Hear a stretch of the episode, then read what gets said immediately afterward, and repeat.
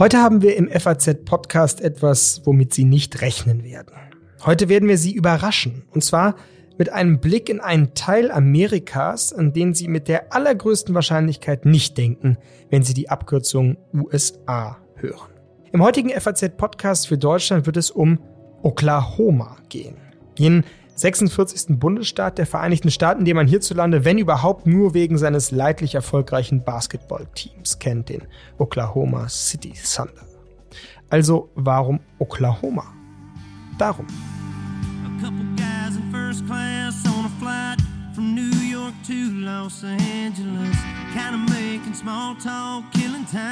Flirting with the flight attendants. 30,000 feet above. Flyover States heißt der Song, den Jason Aldean, einer der erfolgreichsten amerikanischen Country-Musiker der Gegenwart, 2010 aufnahm. Er handelt von der respektlosen Arroganz zweier Großstädter, die noch nie in Oklahoma waren, aber wissen, dass es dort nichts zu sehen gibt, außer ein paar Kornfelder und Käfer mit seltsamen Namen. Wer würde schon gerne da leben? In the middle of nowhere. Ist es nicht genau diese Abwertung, diese hochmütige Hierarchisierung zwischen Stadt und Land, die nicht nur die Vereinigten Staaten, sondern auch mehr und mehr unsere europäischen Länder gerade zu zerreißen droht? Aber ist es auf der anderen Seite nicht auch das Argument, das Populisten benutzen, um Stimmung gegen die städtischen Eliten und Intellektuellen zu machen? Jason Aldean jedenfalls geht gerne mit Donald Trump Golf spielen. Aber was hilft nun gegen die neue Spaltung, die Tribalisierung einer Gesellschaft, wie es die Soziologen nennen? Ich persönlich glaube vor allem eines. Neugier. Was gibt es zu sehen, zu wissen, zu verstehen vom anderen? Und dieses andere ist im FAZ-Podcast für Deutschland heute am Mittwoch, den 21. Dezember, eben einmal Oklahoma. Mein Name ist Simon Strauß und ich freue mich sehr, dass Sie mich auf dieser Reise begleiten.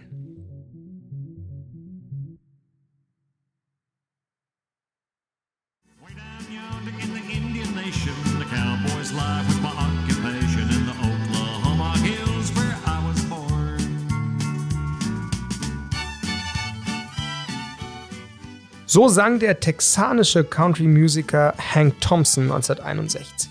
Oklahoma, das ist, wir haben schon gehört, der 46. Bundesstaat der USA. Mit rund 4 Millionen Einwohnern liegt er im Norden des bevölkerungsreichen Bundesstaats Texas.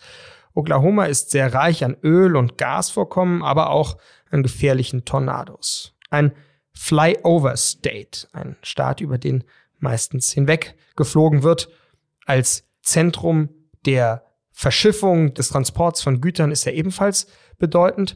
Und, das haben wir gerade im Song ja auch gehört, Oklahoma ist eine Indian Nation. Es wurde 1834 als Indian Territory eingerichtet.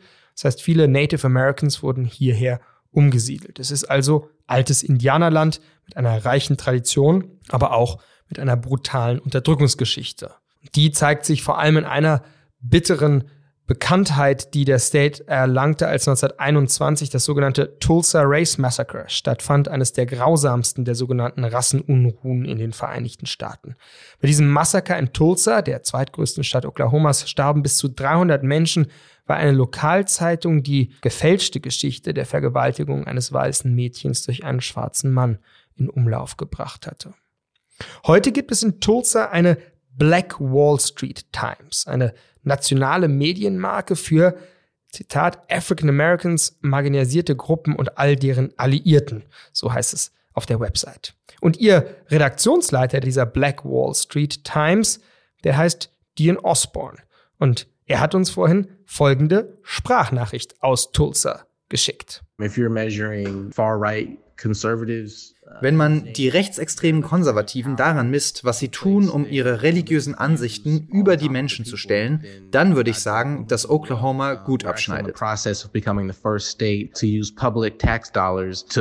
Wir sind gerade dabei, der erste Staat zu werden, der öffentliche Steuergelder für private religiöse Schulen einsetzt. Die Trennung von Kirche und Staat ist hier in Oklahoma also so gut wie nicht vorhanden. In the nation and uh, we are on pace Wenn es um Hinrichtungen geht, sind wir einer der Staaten, in denen die Todesstrafe am häufigsten verhängt wird. Hier sind über 20 Hinrichtungen bis 2025 geplant.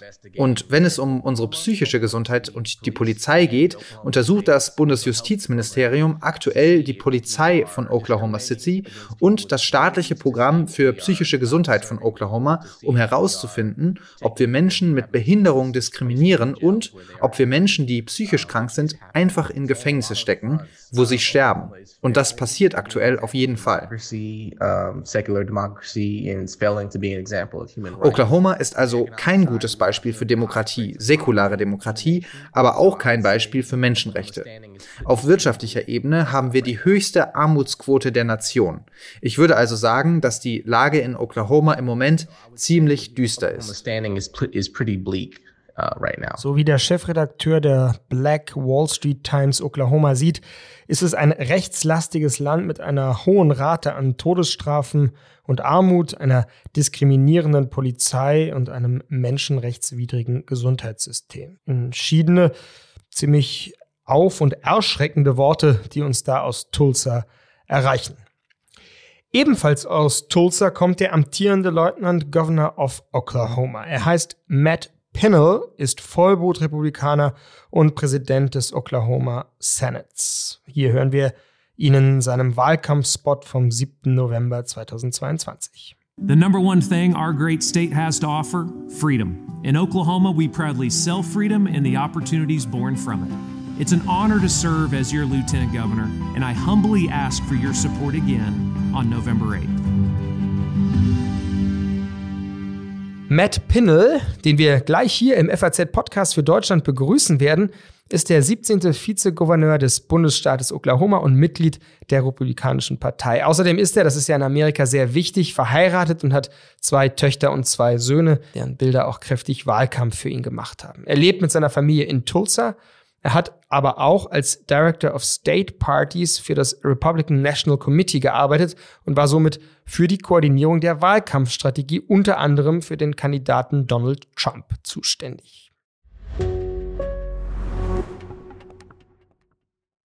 So, die Leitung steht. Der Gouverneur sitzt, glaube ich, im Auto und die Freisprechanlage ist an. Ein herzliches Willkommen im FAZ-Podcast für Deutschland, Matt Pinnell. Uh, Danke, dass ich hier sein darf. Ich freue mich sehr, heute mit jemandem aus Deutschland zu sprechen. Das ist eins meiner Lieblingsländer. Matt, Sie sind ja unter anderem auch für den Tourismus in Ihrem State zuständig. Haben Sie denn viele Deutsche schon getroffen? Hat das Ihre persönliche Beziehung zu Deutschland geprägt? Ja, durch Oklahoma führt ja die Route 66 und viele deutsche Touristen, die nach Amerika reisen, die kommen dann eben auch nach Oklahoma, um die Route 66 zu sehen. Uh, Aber auch wegen der Cowboys und der Indianer, wie wir sagen. Wir haben 39 verschiedene souveräne Indianernationen in Oklahoma. In den letzten Jahren hatte ich also vor allem im Tourismusbereich mit Deutschen zu tun.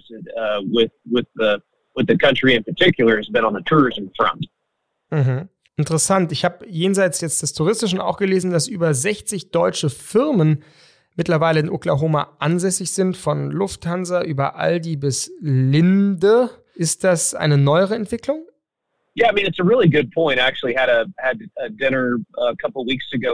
Ich hatte vor ein paar Wochen ein Abendessen mit einem Unternehmen, welches, das kann ich noch nicht verraten, aber ein wirklich prestigeträchtiges Unternehmen aus Deutschland, das sich in Oklahoma umsieht.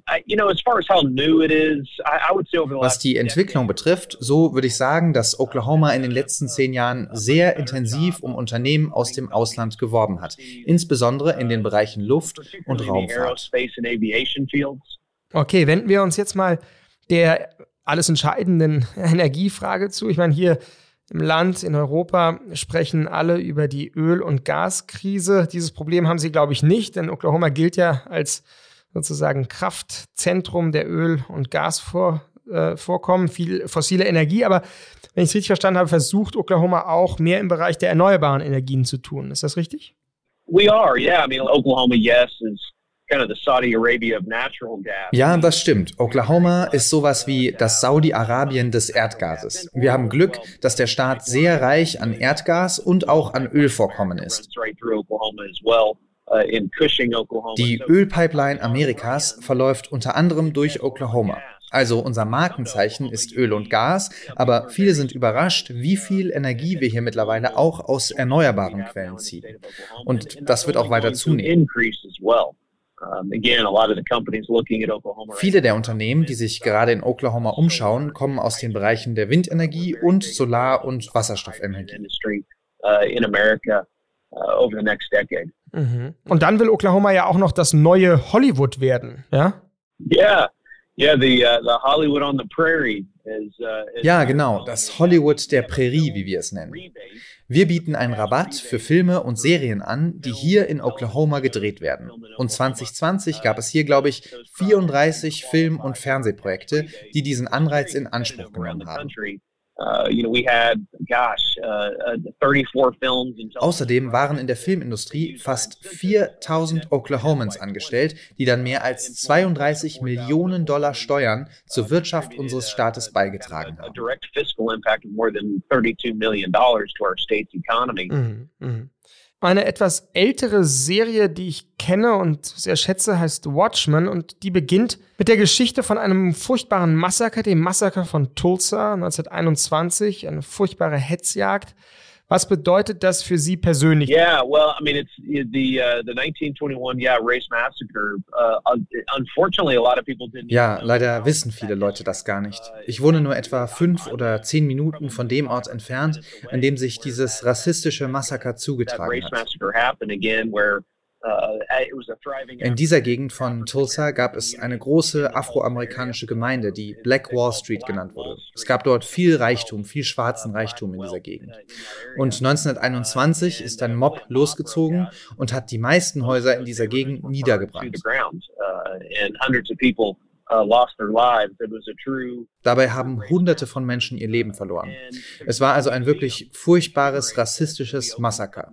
Zum Gedenken daran gibt es jetzt ein Museum. Das haben wir vor ein paar Jahren anlässlich des 100-jährigen Jahrestages dieses Ereignisses eröffnet. Uh, die Stadt Tulsa wendet sich also glücklicherweise nicht davon ab und wir haben das Massaker auch in den Lehrplan der öffentlichen Schulen im ganzen Bundesstaat Oklahoma aufgenommen. Zum Glück lehren wir diese Geschichte, damit sie sich nicht wiederholt. Für mich persönlich bedeutet es sehr viel, nur ein paar Minuten von dem Ort entfernt zu wohnen, an dem das passiert ist. Hm, hm.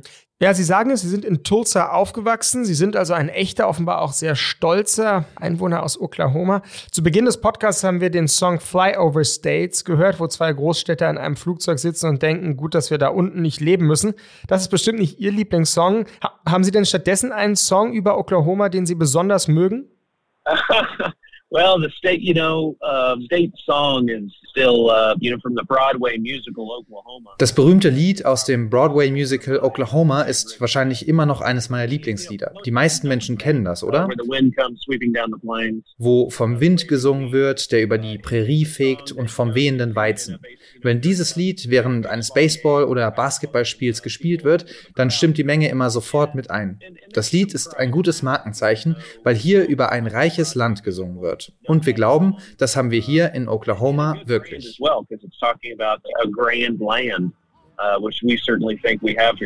when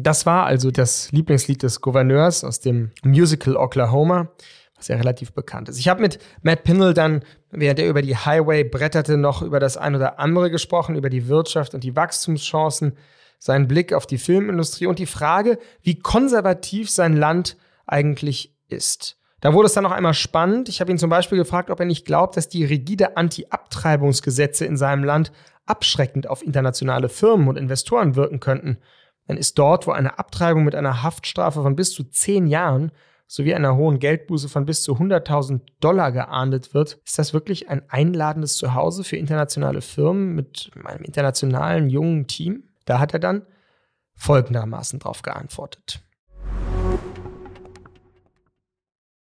You know, uh, we certainly get that the question asked, of course.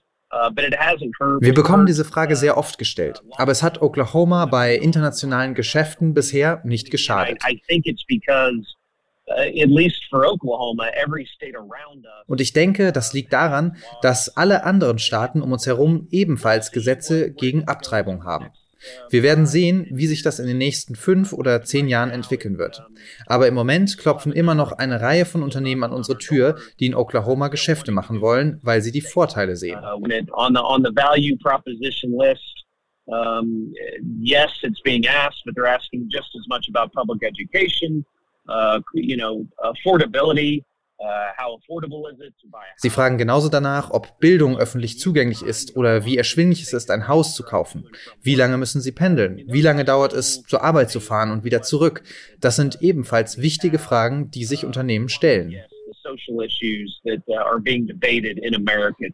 Uh, ja. Okay, Matt, wenn wir jetzt zum Abschluss noch aufs große Ganze schauen. Sie haben als Director for the Republican National Committee gearbeitet und da eben Wahlkampfstrategien mitkonzipiert. Wie sehen Sie heute die Zukunft Ihrer Partei, der Republikanischen Partei? You know, the, the big, the big um, questions that I have of, of uh, the Republican and, and frankly Democrat parties as, as, well in America today. Die große Frage, die ich an die Republikanische und offen gesagt auch an die Demokratische Partei im heutigen Amerika habe, ist, wer die nächste Generation von Wählern gewinnen wird. Die Millennials und die Generation Z.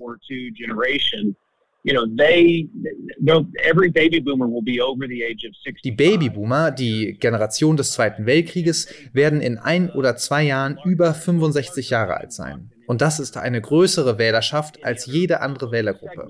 But within a couple years, it will not be that way. It'll be Generation Z, aber in ein paar Jahren wird das nicht mehr so sein. Die Generation Z und die Millennials werden dann wichtig sein. Diese jüngeren Wähler muss die Republikanische Partei in Zukunft gewinnen und halten. Ich denke also, das ist eine große Aufgabe für die Partei, mit diesen Wählern über Themen zu sprechen, die sie interessieren. Ob das jetzt Umweltthemen oder Bildung ist, höhere Bildung und die Bezahlbarkeit der Hochschulgebühren um, certainly uh, environmental issues and, and uh, education, higher education, affordability of college. Okay, also Trump oder DeSantis? You know, das wird wirklich interessant. Heute, denke ich, ist wahrscheinlich Trump unter den republikanischen Wählern in Oklahoma immer noch ziemlich beliebt. Aber wenn man sich die Umfragen in ganz Amerika ansieht, und ich denke, das wird auch in Oklahoma so kommen, dann hat DeSantis genauso gute oder bessere Chancen als jeder andere Republikaner, der in ein paar Jahren für das Amt des Präsidenten kandidieren wird. Also würden Sie lieber DeSantis als Kandidaten sehen für das Präsidentenamt, ja? Lieber als Trump? I would. I, I would. Yeah, I, I think. Uh, I think he right now probably gives us. Uh, das würde ich, ja. Ich denke, dass wir mit ihm wahrscheinlich gerade die besten Chancen haben, das Weiße Haus zurückzugewinnen. Aber wir haben es schon einmal erlebt, dass Kandidaten viel zu früh zum Sieger erklärt werden. Uh, ich bin also noch nicht bereit, jemanden zu krönen, weil es noch so früh ist. Aber wenn ich jetzt raten müsste, dann würde ich sagen, dass wir acht bis zehn republikanische Kandidaten für das Amt des Präsidenten haben werden. Einschließlich, so jedenfalls meine Prognose heute, Donald uh, Trump. Vielen Dank für das Gespräch, Matt Pinnell hier im FAZ-Podcast für Deutschland und beste Grüße auf den Highway nach Oklahoma. Hey, thank you so much. Bye bye.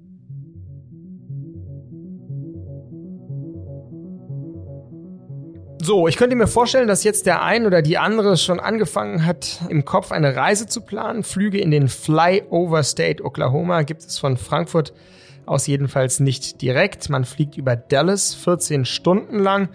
Und wenn man heute Abend noch losfliegen wollen würde, kostet der Flug, Moment, knapp 1000 Euro. Spaß beiseite. Ich glaube, wir haben heute hier im Podcast für Deutschland etwas erfahren über das zerrissene Amerika der Gegenwart. Die Case Study Oklahoma zeigt, der Blickwinkel ist auch beim anderen entscheidend. Der Chefredakteur Der Black Wall Street Times sieht seinen Staat in einem Sumpf aus Rassismus, Rechtskonservativismus und sozialen Problemen versinken. Der stellvertretende Gouverneur hofft auf das Zauberwort erneuerbare Energien und auf einen jungen Republikaner an der Spitze der ganzen Nation, einem neuen Anführer, der auch die Wünsche und Sehnsüchte einer jungen konservativen Generation erfüllen kann. Dass der auch der Anführer von Dion werden könnte, das steht dahin. Interessant jedenfalls, wie entschieden sich hier inzwischen an der republikanischen Basis von Trump abgesetzt wird. Trotzdem trennen die beiden Männer, die wir hier aus Oklahoma gehört haben, Welten. Sie sollten sich einmal kennenlernen, könnte man denken, aber das lässt sich aus dem warmen Podcast-Studio hier in Berlin natürlich leicht wünschen. Bevor ich mich gleich verabschiede, muss ich Ihnen, liebe Hörerinnen und Hörer, allerdings noch unbedingt ein Detail mit auf den Weg geben. In Oklahoma wurde nämlich nach meinen Recherchen der Einkaufswagen erfunden. Also das sehr nützliche Ding, was jetzt gerade wieder in den deutschen Innenstädten kräftig durch die Gegend geschoben wird. Daran können Sie jetzt jedenfalls denken, wenn Sie das nächste Mal nach einem Euro oder Chip in Ihrer Geldbörse suchen. Das war der FAZ-Podcast für Deutschland heute am Mittwoch, den 21. Dezember, drei Tage vor Weihnachten. Mein Name ist Simon Strauß und ich verabschiede mich mit einem letzten Song, diesmal nicht aus, sondern über Oklahoma. Er stammt von der britischen Band The Kings und heißt Oklahoma USA. Machen Sie es gut, frohe Weihnachtstage und einen guten Übergang ins neue Jahr, in dem wir uns hoffentlich wiederhören werden.